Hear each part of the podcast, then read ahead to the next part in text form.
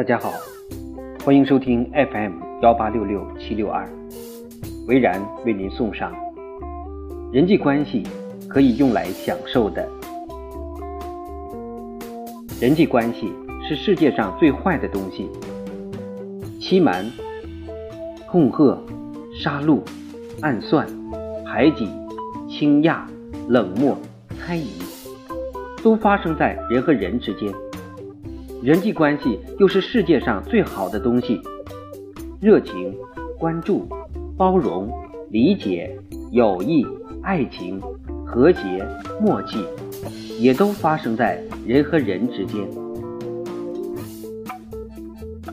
中国传统的大家庭可以说是人际关系最好的演练和实战场所。我曾经采访过一个当代少见的许姓大家庭。父母在世是一家，父母去世之后，六兄弟六个小家庭，加姐姐一家，总共二十五口人，依然不分散。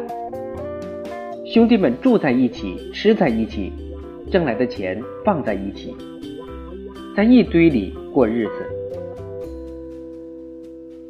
可能吗？可能。一开始是因为父亲含冤坐牢，家庭经济极度困难，大家在一起，水自己挑，菜自己种，这样帮衬着才能过下去。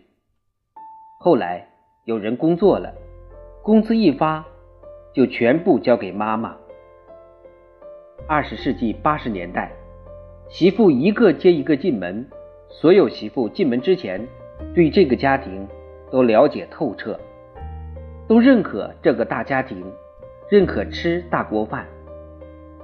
那时他们穷，欠债要还，家里只有一套出客西装，哪个结婚，这套西装就归哪个穿。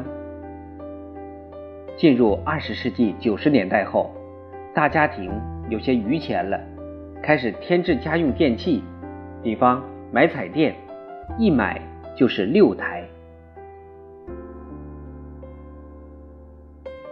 孩子们是吃大锅饭长大的，长辈对他们的日常教育不分彼此。你的孩子我可以教，我的孩子做的不对，你也可以说。所以大家庭的孩子都蛮阳光的，蛮开心的。许家大家庭的成因有许多客观原因，但有些基本的要素是不变的。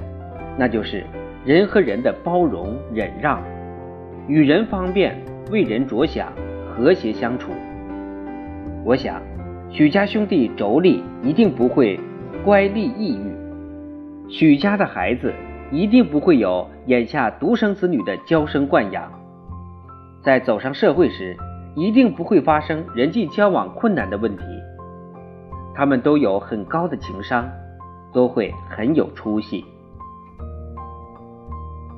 人际关系对于他们，从来都不是负担，不是难跨越的坎。人际关系对于他们，从来是可以用来享受的。当然，在尽到责任的前提下。